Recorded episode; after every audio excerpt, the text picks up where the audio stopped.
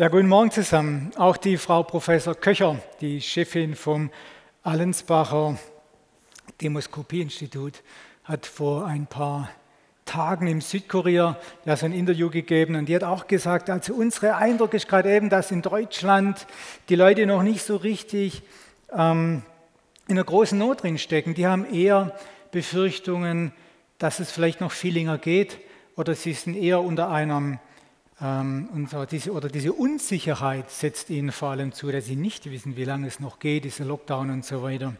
Trotzdem gibt es hier ganz konkret ein paar Selbstständige, die haben ein Schuhgeschäft, die haben vielleicht ein Kino, die haben ein Restaurant oder ein Modegeschäft oder sonst irgendwas in diesem Bereich, der gerade eben keinen Umsatz oder keinen nennenswerten Umsatz machen darf.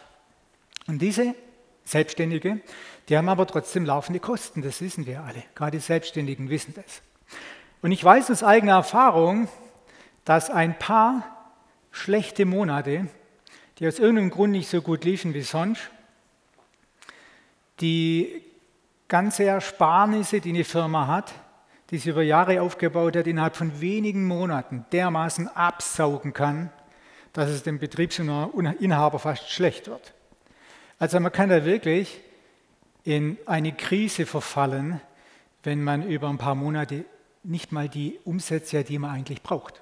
Ich spreche nicht von gar keinen Umsätzen, ich spreche von Umsätzen, die einfach nicht so gut sind wie sonst. Und darum gibt es in Deutschland sehr wohl gerade eben Menschen, die nicht wissen, wie sie die nächsten drei Monate überleben sollen. Bei denen hängen Existenzen dran, bei denen hängen Betriebe dran, die viel Geld gekostet haben. Da sind teilweise richtig Schulden auf der Bank noch da. Und die Unternehmer sind ja gerade eh verleitet, viel Schulden zu machen, weil der Zinssatz so niedrig ist. Und das kann ein richtiges Problem werden. Und da hängen natürlich auch Familien hinten dran.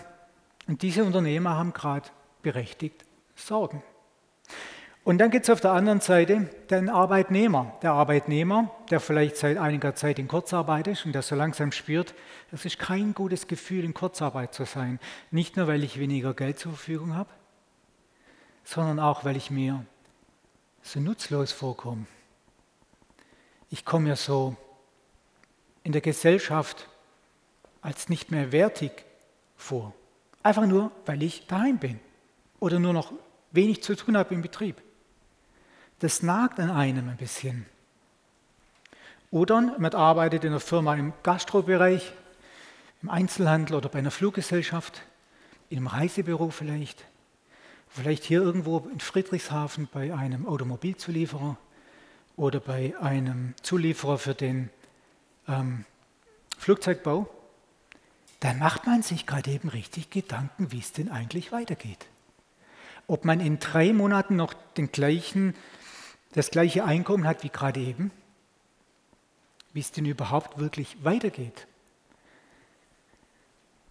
Und diese Fragen macht man sich zurecht. Und diese Fragen um die finanzielle Existenz und die finanziellen Möglichkeiten ist nur das andere. Da gibt es nur eine ganz andere Seite der Medaille. Und das ist diese Gefühlswelt. Ein Arbeitnehmer, der in einer Firma arbeitet, die Kündigungen angekündigt hat, der fragt sich auf einmal, werde ich davon betroffen sein? Bin ich gut genug, dass meine Firma mich behält und vielleicht jemand anderes entlässt? Gehöre ich denn zu den wenigen dann, die oben schwimmen, die eine Firma auf gar keinen Fall verlieren möchte? Wenn dann die Kündigung vielleicht eingetreten ist, dann sagt man Warum bin ich nicht gut genug? Warum sind die anderen immer besser? Warum ist der X und Y jetzt immer noch da, hat immer noch seinen Vertrag und ich nicht? Das setzt auf einmal was ein, was mit Minderwertigkeit zu tun hat, mit Selbstanklage und mit Selbstverdammnis. Und das kann mindestens so schlimm sein wie eine finanzielle Notlage. Die Predigt heute, die möchte ich nicht limitieren auf nur das Finanzielle, weil das Finanzielle ist ein Teil unseres Lebens, Geld kann ein guter Diener von uns sein, aber wehe, es wird zum Herrscher in unserem Leben. Geld an sich hat für uns eine ganz wichtige Bedeutung. Klar, leere Kassen sind leere Kassen, volle Kassen sind volle Kassen. Wir wissen alle, was das bedeutet für uns. Und ich möchte jetzt mal mit euch hier eine Reise machen und ein paar Dinge angucken, wie Gott sie sieht. Selbstverdammnis, und dann nochmal zurückzukommen, Angst, Furcht, das ist alles nicht von Gott.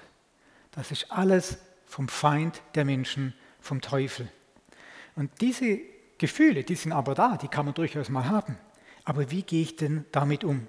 Und da habe ich in meinem eigenen Leben erfahren, dass wenn ich so Gefühle habe, so Selbstanklage, warum war ich nicht schlau genug, meine Firma hier früher in eine andere Richtung zu reisen, warum habe ich, ähm, ja was weiß ich, die und die Entscheidung getroffen.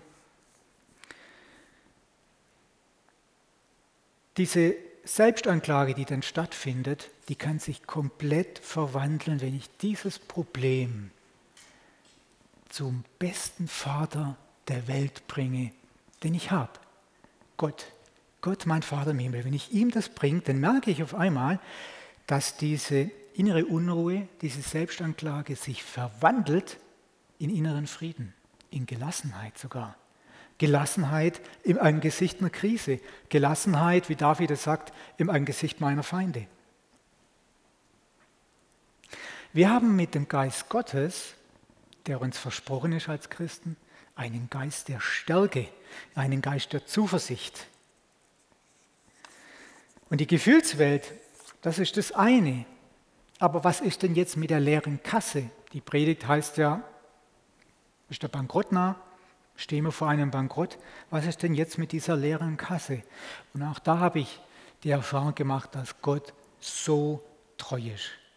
Er ist so treu, er verändert Realität. Wenn Gott sich einer Sache annimmt, verändert sich die Angelegenheit. Wer Gott in sein Leben reinlässt und Gott sein komplettes Leben übergibt, der lernt, lernt Gott kennen, wie er wirklich ist. Wenn du das machst, wenn du Gott in dein komplettes Leben reinlässt, dann lernst du, wie Gott wirklich, wirklich ist. Du lernst ihn persönlich kennen. Du lernst seine Perspektive zur Angelegenheit kennen. Du lernst seine Macht kennen, seine Wahrheit, dass er real erfahrbar ist. Nicht nur dieses dicke Buch, das vielleicht bei dir im Regal steht, nicht nur so Geschichten über ihn in der Bibel, sondern er ist für dich in deinem Leben ganz real erfahrbar.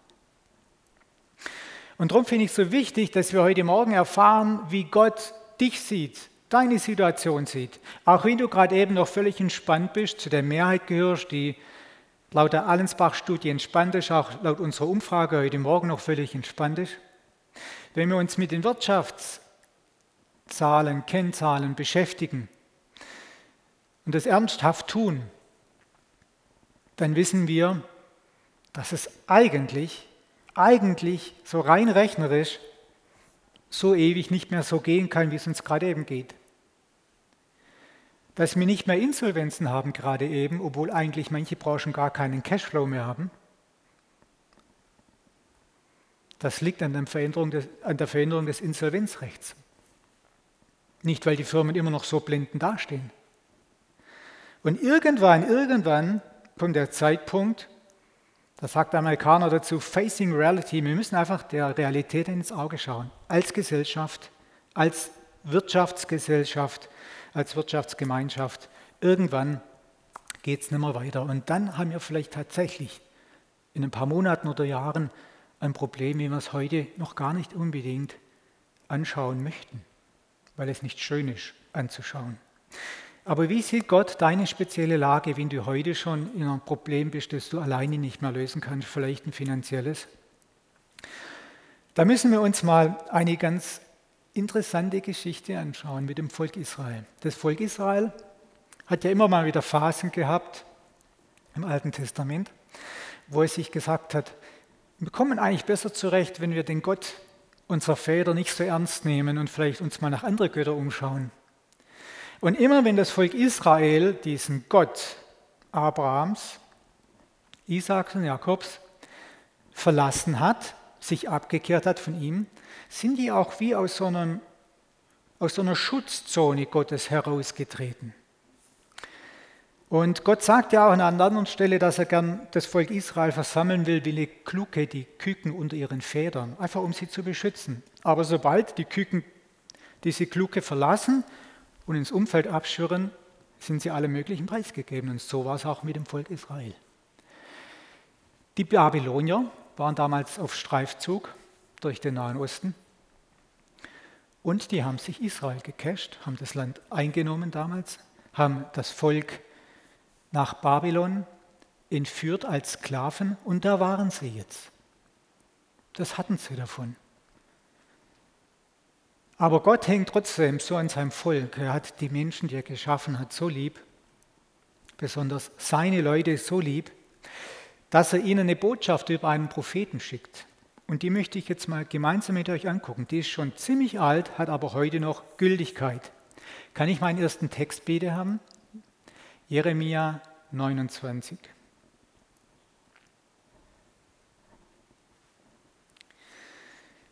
Gott ruft seinem Volk in Babylon zu. Ich, der Herr, habe Frieden für euch im Sinn und ich will euch aus dem Leid befreien. Gott sieht das Leid des Volkes. Er sieht es sehr wohl. Und er sagt, ich gebe euch wieder Zukunft und Hoffnung. Mein Wort gilt.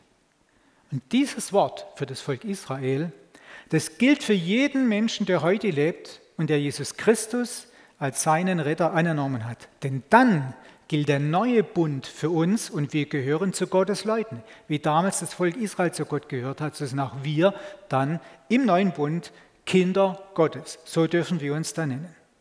Du denkst jetzt vielleicht, ja, hört sich gut an. Frieden könnte ich gebrauchen, den habe ich gerade eben nicht mehr. Ich stecke echt tief drin in einem gewissen Schlamassel in meinem vielleicht Privatleben, vielleicht finanziellen Leben. Ich brauche unbedingt Zukunft. Und was ich wirklich gar nicht habe, ist Hoffnung, weil ich auch gar nicht weiß, wie das mit Covid weitergeht, wie lange es noch dauert. Ich brauche Hoffnung. Aber mit diesem Gott, von dem du da erzählst, Joachim, von dem weiß ich nicht viel und mit dem habe ich auch noch nicht so viel zu tun gehabt. Wenn du zu den Menschen gehörst, dann rufe ich dir heute Morgen vor zu, Gott, Gott wartet auf dich.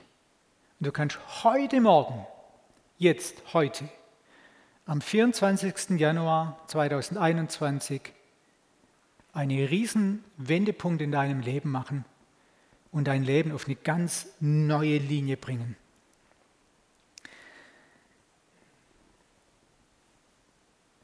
Gott sieht dich.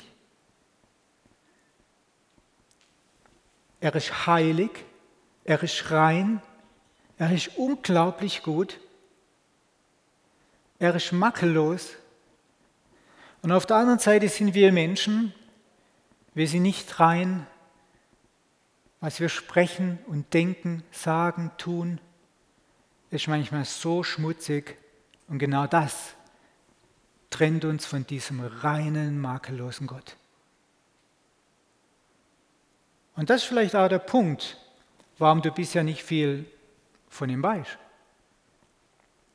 Aber Jesus Christus, Gottes einziger Sohn, ist auf die Erde gekommen, damit du diese Trennung überwinden kannst, weil Jesus alle Sünden, alles, was dich trennt von diesem heilen, heiligen, makellosen Gott, all, diese, all diesen Schmutz will Jesus wegwaschen und er hat diese ganzen Sünden getragen für dich am Kreuz, damit du direkt zu Gott kannst und eine enge Gemeinschaft mit ihm haben kannst. Und das erzähle ich jetzt so ausführlich, weil es so wichtig ist für dich und dein Leben, dass du eine Beziehung hast zu Gott. Da passt kein Blatt Papier dazwischen. Und dann wird's gut. In Johannes 3, Vers 16 sagt, äh, steht, Gott hat die Welt so geliebt, dass er den einzigen Sohn, den er hatte, den einzigen, den er hatte,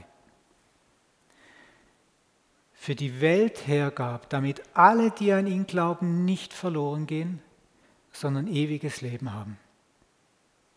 Und alle, die an ihn glauben, die haben nicht nur ewiges Leben, sondern die dürfen diesem Gott auch ihre ganze Probleme abgeben. Jeder, der an den Retter glaubt, der hat ein Eine Eintrittskarte in ein Reich, das ist unerschütterbar. Egal was hier auf der Erde abgeht, es ist unerschütterbar. Kann ich den zweiten Text haben? Jeremia 29, wenn wir jetzt weitergehen, wenn wir diesen gleichen Text, diese Botschaft weiter verfolgen, die Gott nach Babylon sendet, dann sehen wir, dass, es hier, dass hier ein Schlüssel für uns begraben ist. Ein Schlüssel, der uns enorm Aufschluss gibt darüber, wie wir unsere Beziehung zu Gott leben können, damit sie gut wird. Da steht in Vers 13, wenn ihr mich sucht, werdet ihr mich finden. Ja, wenn ihr von ganzem Herzen nach mir fragt, dann will ich mich von euch finden lassen. Wenn ihr mich von ganzem Herzen sucht, von ganzem Herzen nach mir fragt, von ganzem Herzen nach mir Ausschau haltet, von ganzem Herzen mir nachfolgen wollt, dann will ich mich finden lassen. Von ganzem Herzen. Wie oft, wie oft gilt im Reich Gottes das Prinzip, wenn, dann. Wenn wir das und das tun, dann gelten diese Verheißungen für uns. Wenn, dann. Ich kenne Menschen, die klagen Gott an. Gott hilft mir nicht, Gott macht das nicht, schau mal, wie es mir geht. Und wenn ich dann näher trete und mir das Leben anschaue, dann merke ich, ah, diese Wenns, die sind ja überhaupt nicht erfüllt. Diese Person, die möchte die Danz haben, aber die Wenns will sie nicht erfüllen. Das geht so nicht. Das geht so nicht. Gott weiß, wie unser Leben gut funktioniert, darum hat er diese Wenns geschaffen. Weil aus den Wenns werden die Danz.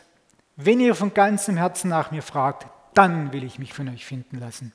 Nicht so im Vorbeischlendern, ach Herr, äh, ich habe da gerade ein Problem, könntest du dich mal darum kümmern? Das funktioniert nicht wenn ihr im Gedanken schon woanders wieder seid. Wenn ihr mich von ganzem Herzen sucht, werde ich mich finden lassen. Und innerhalb dieser Beziehung, die von ganzem Herzen stattfindet, kann Gott uns versorgen. Das ist der Punkt. Ich habe bei der Predigtvorbereitung gedacht, ich saß da, glaube ich, gerade im Frühstück, da dachte ich, wenn meine Kinder, die gerade um mich herum sitzen, gar nicht jetzt an diesem Tisch sitzen würden, sondern irgendwo draußen in den Wäldern rumstreunen würden und nur ab und zu mal an die Tür klopfen, wenn, wenn sie irgendwie gar keine Beeren mehr finden oder so, da könnte ich sie doch gar nicht versorgen. Da könnte ich sie geistig nicht versorgen, geistlich nicht versorgen und körperlich nicht versorgen. Weil sie weg sind, sie sind gar nicht da.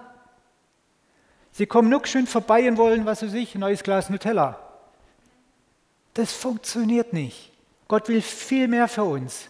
Und genau so ist es in dieser Beziehung zwischen dir und Gott. Er will dir alles geben. Er will, dass du an seinem Tisch sitzt. Er will sich komplett ganzheitlich um dich kümmern. Und nicht nur in einem ganz kleinen Aspekt deines Lebens, von dem du vielleicht gerade eben denkst, dass es nur diese finanziellen Sorgen sind, weil vielleicht der Bankrott vor der Tür steht. Es geht um dein komplettes Leben. Das soll gut werden, weil Gott dich lieb hat. Und Gott seinen einzigen Sohn, den er hatte, für dich ans Kreuz geschickt hat, das war so ein teurer Preis, den Gott bezahlt hat, den Jesus bezahlt hat. Den wollen wir doch nicht auf der Seite liegen lassen und nicht wertschätzen.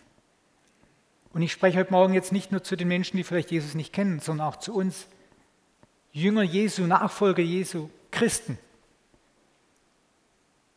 Macht ihr das Maximale aus eurer Beziehung mit Jesus? Kann Gott das Maximale aus der Beziehung mit euch machen? Maximal meine ich Reich Gottes bauen, dass unsere Welt besser wird und dass wir in Frieden miteinander leben, dass wir unseren Anteil leisten, dass es hier auf der Erde gut ist und dass maximal Menschen in dieses Reich kommen können und die Ewigkeit bei Gott erleben dürfen. Du stehst heute Morgen vor einer Entscheidung, die kannst nur du fällen. Du alleine. Für dich kann dir niemand helfen. Ob du dein Leben Gott komplett anvertrauen möchtest oder nur in einem Aspekt.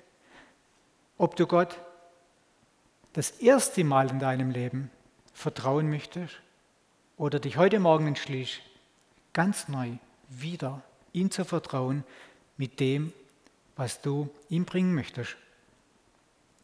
Und ich kann dir sagen, er ist ein liebevoller Gott, ein geradliniger Gott. Ein Gott, dem wir vertrauen können, der zu seinem Wort steht. Ein Gott, der geduldig ist, sanftmütig, langmütig, nicht nachtragend, vergebend. Ein Gott, bei dem es so schön ist, wenn man die Beziehung pflegt und ihn von ganzem Herzen sucht. Und egal, was dich heute Morgen plagt, er wartet auf dich und du kannst mit allem zu ihm kommen. Und diese Geschichte, die wir von dem Reich Israel, von dem Volk Israel gerade eben gehört haben, die kannst du in deinem Leben auch erfahren. Die ist erfahrbar. Und wir, ich lese so gern Bücher von Menschen, die das heute noch erfahren. Menschen, die zu unserer Zeit leben. Ich empfehle euch die Bücher von der Maria Brean, eine Dame, die mit im Rentenalter von Gott berufen wurde, nach Afrika zu gehen und ein Kinderheim zu gründen. Als sie dort angekommen ist, wusste sie gar nichts. Sie hatte keinen Masterplan, kaum Kontakte, nichts. Heute ist sie verantwortlich für 14.000 Kinder, 20 Jahre später. Denkt an die Heidi Baker in Mosambik, die sich komplett auf Gott verlässt und Großes, Großes mit ihm erlebt. Vielleicht kennt ihr den Dr. Klaus-Dieter John, der in Peru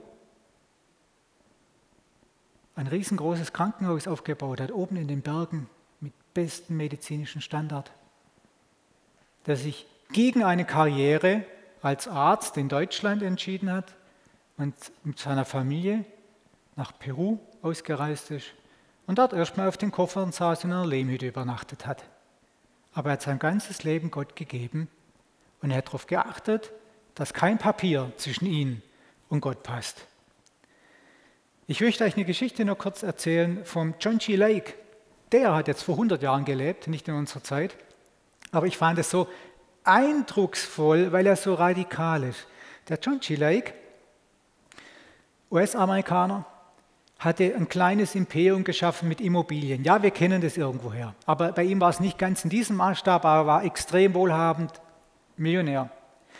Und er hat Gott kennengelernt und hat immer mehr mit Gott erlebt. Und er kam irgendwann mal an einen Punkt, dass er, wenn jemand zu ihm kam und ein Haus kaufen wollte, dass er mit dem erst mal 20, 30 Minuten über den Glauben gesprochen hat, mit den Leuten gebetet und irgendwann hat er gemerkt, ich, mein Business hindert meinen Glauben, ich gebe mein Business auf. Und er war so radikal und hat alles verkauft. Er hat sich mittellos gemacht mit seiner Familie und er hatte sieben Kinder. Und Gott hat ihm dann den Eindruck geschenkt, er soll nach Südafrika, nach Kapstadt ausreisen. Und er kriegt die Fahrkarte, diese Schiffsfahrkarte gespendet, noch im letzten Moment, hat, kommt ein anonymer Brief mit dem Geld drin. Und sein, seine Regel war immer, ich sage niemand was davon, wenn ich was brauche. Gott weiß es und Gott mobilisiert die Leute und schickt es zu mir dann. So war es auch da. Und dann ist er auf diesem Schiff, wenn er weiß, ich komme jetzt bald an in Kapstadt und ich muss dort 125 Dollar vorweisen können, damit ich das Schiff verlassen kann. Das hat die Behörde damals so gemacht. 125 Dollar war viel Geld damals. Einfach um sicherzustellen, dass nur Leute an Bord kommen, äh, an Land kommen, die sich selber versorgen können, zumindest, zumindest eine Weile. Und er hatte aber nichts. Er hatte, glaube ich, 1,50 Dollar noch, hat er gesagt. Und als er den Äquator äh, überquert, weiß er, jetzt kann er aufhören mit Beten. Er hat so einen inneren Frieden gekriegt. Er weiß, Gott wird sich darum kümmern. Und dann kommt dieser Officer an Bord von diesem Dampfer da und äh, kommt, er sieht die Schlange, die wird immer kürzer, er ist jetzt bald dran. Und es sind noch zwei Menschen vor ihm und er hat immer noch keine 125 Dollar. Dann klopft auf einmal jemand ihm an die Schulter und sagt, Sie, ich muss mit Ihnen reden, kommen Sie mal auf die Seite. Ich habe den Eindruck, ich soll Ihnen Geld geben. Der wusste ja gar nichts. Ich bin überzeugt, dass der John Shelley jetzt nicht wie ein Bettler dastand, wenn er gerade eben noch ein paar Millionen hatte. Der sah bestimmt nicht insolvent aus. Und er kriegt 200 Dollar, mehr als er braucht, für diesen Officer zum Zeigen. Und er geht an Land mit seiner Familie. Sie sind in dieser Wartehalle und er hat auch keinen Masterplan, aber er vertraut Gott. Und dann sehen Sie eine ältere Dame durch die Mengen da gehen und die sucht jemand. Und irgendwann bleibt sie einer Gruppe stehen und fragt sich so durch. Und die Gruppe, die wird gefragt, ich suche eine amerikanische Familie mit neun Menschen, sieben Kinder. Ich habe gestern Abend beim Abendgebet gehört, ich soll die in mein Haus aufnehmen. Und dann kommt sie zum John G. Lake. Wie viele Leute seid ihr? Neun. Okay, ihr seid die Familie, die ich suche. Kommt mal mit. Versteht ihr? So arbeitet Gott. Wenn kein Blatt Papier zwischen ihm und uns passt, dann kann er arbeiten. Dann brauchen wir nicht viel. Dann ist es egal, ob du gerade eben nicht weißt, wie die nächsten drei Monate weitergehen finanziell. Wenn du dein Leben Gott übergibst, unter dieser Glucke als Küken sitzen bleibst, alles ihm übergibst, was dich bedrückt, dann kann er handeln. Wenn er Vertrauen sieht, dann kann er handeln.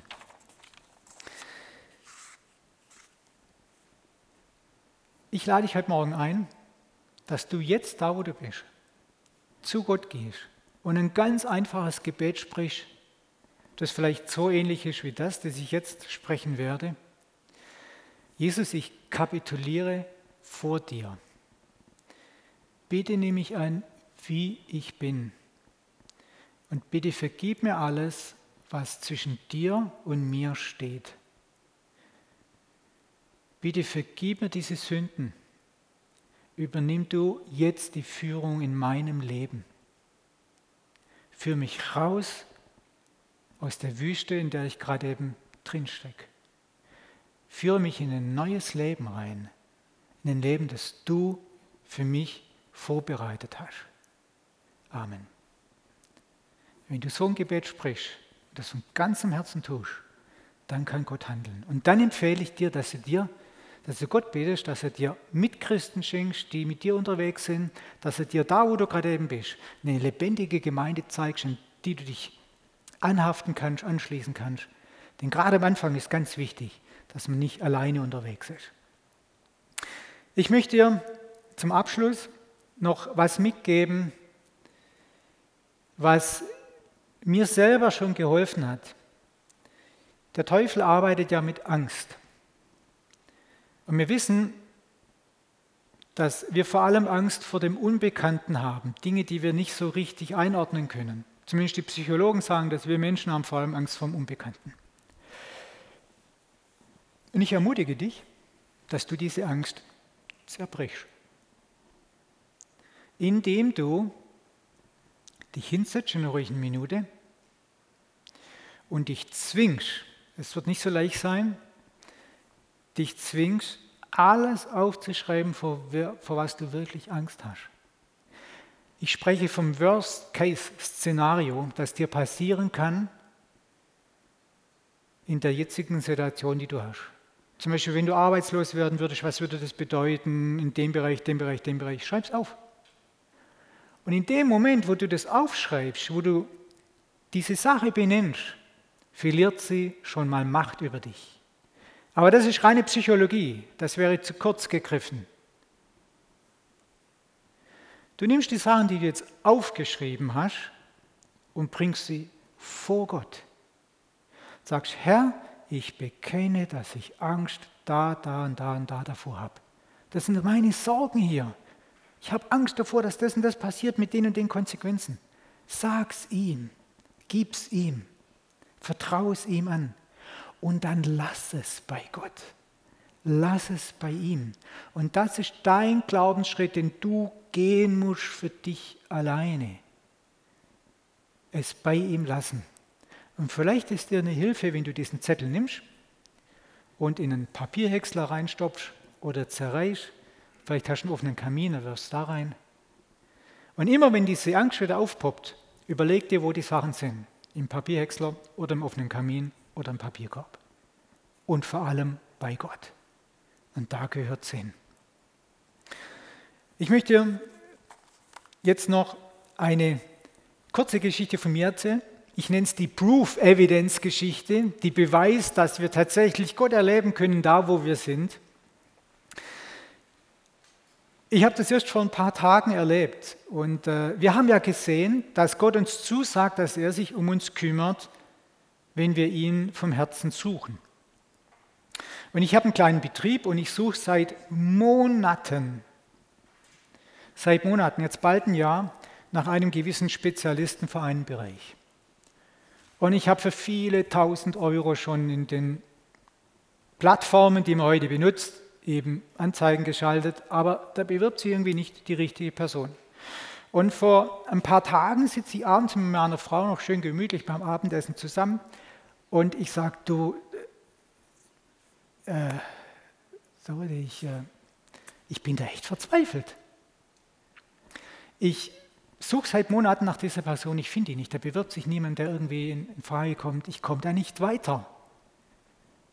Dann sagt sie zu mir, meine wunderbare liebe Frau, ich bin so dankbar, dass ich sie habe. Ja, dann bringen wir es doch Gott. Dann bringen wir es doch einfach vor ihn. Merkt ihr, dass die komplette Predigt heute für mich war? Dann bringen wir es doch einfach vor ihn. Und das machen wir. Wir beten gemeinsam zu unserem Herrn und sagen, Herr, ich habe jetzt bisher echt gedacht, ich müsste es alleine lösen. Wie bescheuert. Ähm, kümmer du dich doch bitte drum. Kümmer du dich dass ich, drum, dass ich einen richtigen Mitarbeiter kriege. Du kennst doch alle Leute, du weißt doch genau, wer da reinpasst. Bitte schick mir doch die richtige Person. Ungefähr 45 Minuten später, es ist, ich weiß nicht mehr, 21.30 Uhr oder so, stehe ich auf und schlender an meinem Handy vorbei.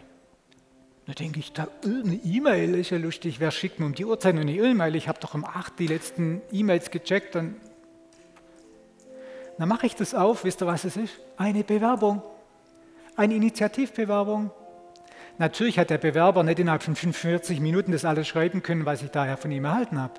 Aber Gott hat es super zusammengeführt. Er wusste, der Joachim, der wird hier beten, Darum werde ich den jetzt ein paar Tage vor die Bewerbung schreiben lassen und genau da lasse ich ihn die Sache abschicken. So hat Gott mein Gebet erhört.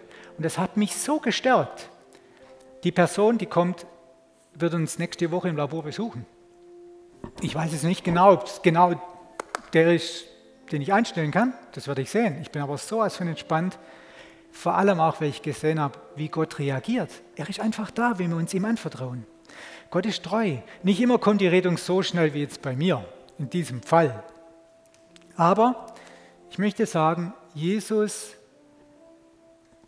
ist treu und du kannst dich auf ihn zu 100% verlassen. Und er ist so gut. Und ist so ein schönes Gefühl, so eine starke Macht auf unserer Seite zu wissen. Und ich lade dich ein, dass du ihn ganz live und real in dein Leben reinlässt, dann wirst du ihn live erleben, so wie ich das getan habe. Und wenn du ihn live erlebst, dann wird zum Ermutiger für die Menschen um dich herum. Das wird ein großen Segen für dich sein und für die Menschen um dich herum. Vertraut Gott nicht nur die Sorgen, sondern das komplette Leben an. Amen.